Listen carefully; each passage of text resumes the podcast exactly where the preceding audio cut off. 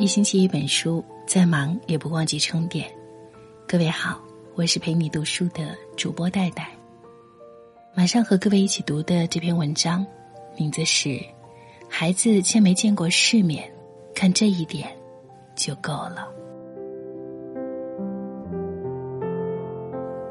最近老家的一个亲戚说要给他儿子找一份工作，希望我能够给打听一下。记得那个孩子当初考县里的重点高中差几分，最后父母斟酌一番之后，要他休学了，因为他们觉得读普通高中意味着考普通大学，毕业后怕找不到事做，反而用了家里的钱不划算，所以当时尽管有不少人相劝，还是没有继续读书。这次见面。他已经是一个二十多岁的男子汉了，身上透着一股跟年龄不相符的老成。说话时，脸却总是低着，而且眼神躲躲闪闪，不敢有眼神的交流。我说：“你这样的话，找工作时怎么跟人事主管交流呢？”他说：“不知道，我就这样。”他妈妈急了：“你就不能改改呀？”见到你哥也是这副样子，气死我了。他说：“我不想做事，没什么事能做。”他妈妈又在一旁补充说：“他不懒，人也好，就是没自信，说总觉得外边的人嘲笑他。”当时我刚好有事，就说给他留意一下。后来有一个朋友的工作室要招学徒。刚开始是打打杂，给摄影摄像的一些师傅扛扛机器。要知道，他们那边有不少的拍摄师傅都是从学徒干起的，有天赋的人还真能干出一番名堂来。我觉得这个活还真适合他，可以试试。于是兴冲冲的给他打了一个电话，他支支吾吾半天说要问问妈妈的意见。他妈妈隔了一天打来电话，说了很久，还是婉约的拒绝了。因为他说，这样的活儿子干不好的，而且也挣不到钱，他还是让儿子去工地上做点苦力，每天累点也能挣不少，干得好能做包工头。我给他详细的描绘了这个学徒进阶的前途如何，可是他已经没有耐心听下去。只能作罢了，可我的内心还是难以平静。朋友听后跟我说：“你说的这些他都没见过，你们本来就是两个世界的人，所以他无法接受你的观点，这很正常。而那个男孩一直对父母唯唯诺诺，对社会却格格不入，从这些描述里可以看出是个没有见过世面的孩子。”所以就是这样的选择和结果了。朋友之言在理，只是这个正值青春年少的男孩懦弱如此，是谁之过呢？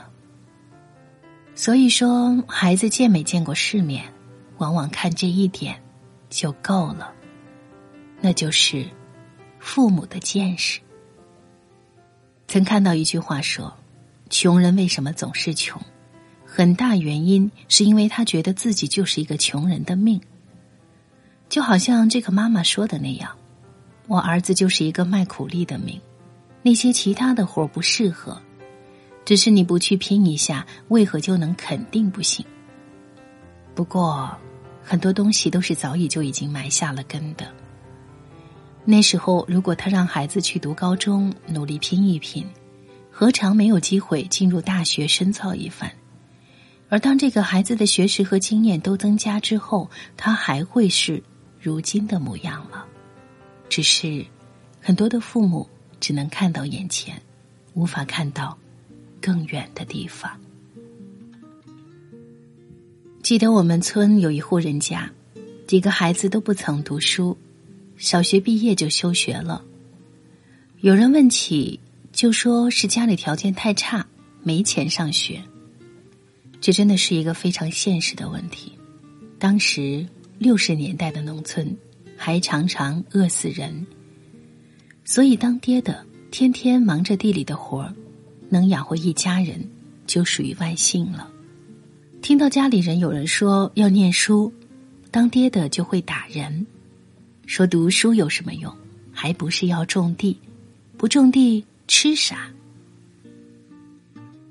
不远的地方还有一户人，家里的条件也好不到哪去，而且生的都是女儿，在那个重男轻女的年代，当爹的还是把四个女儿都送进了初中，难度可想而知。后来实在没有条件送了，所以两个大的女儿无奈退学去打工，挣钱给妹妹上学，一直让两个妹妹读完了高中。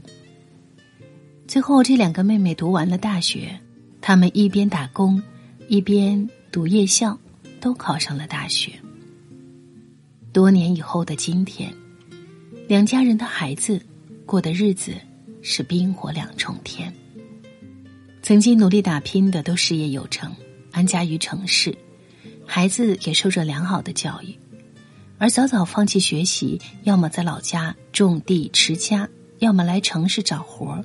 做着保洁之类的重活，带着孩子租住着破旧的房屋。由此看来，父母的见识往往影响几代人。父母见过世面，对孩子真的很重要，因为自己不努力，输的不仅仅是自己，下一代也输了不止一点点，甚至不能说输在起跑线上，因为很多孩子。根本就不在一条起跑线上。孩子的言行举止，无不透着孩子曾经见过的世面。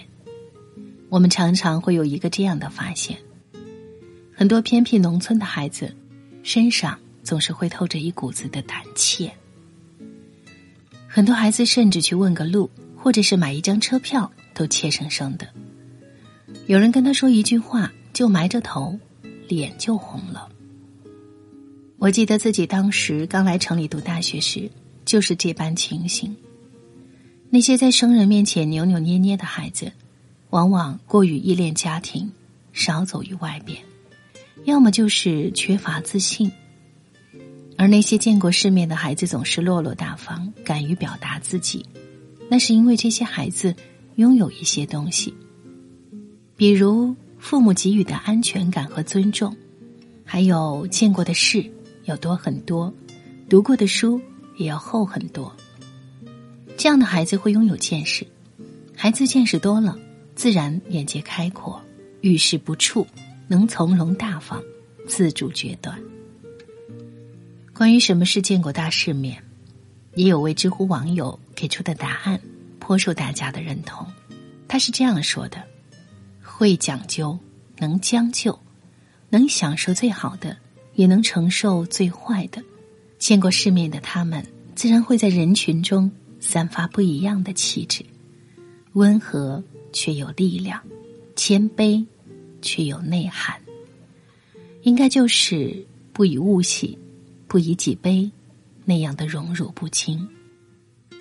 我也希望自己能够成为一个有见识的爸爸，所以首先要努力做好自己，不仅仅要常躬身读书。更要有行万里路的尽头。我常常会跟儿子谈论我们周边的一切，也会谈那些我们看不到的地方。所以他向往北极，也对北美洲充满了兴趣，更想去欧洲的城堡和大教堂去看看。儿子说要当恐龙专家，所以我支持他的梦想，让他接触一切跟恐龙有关的东西。我知道有一天，他也会像小豆豆一样，不断的调整自己的梦想。可不管如何，我总是愿意陪他一起去圆梦。我们能做的，就是让孩子看到，自己的父母永远在学习的路上，在准备着随时出发，一起去探索。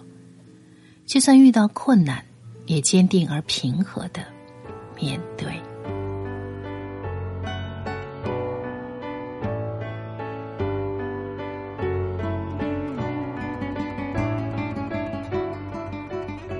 以上就是今晚要和各位分享的文章，希望能够对有孩子的一些朋友能够有一些帮助。我是太太，谢谢你的聆听。喜欢这篇文章的话，别忘了在文章的下方留言点赞。如果你喜欢我的朗读，欢迎你到我的个人微信公众平台“带你朗读”，随时找到我。带是不可取代的带。谢谢你的收听，下次再见。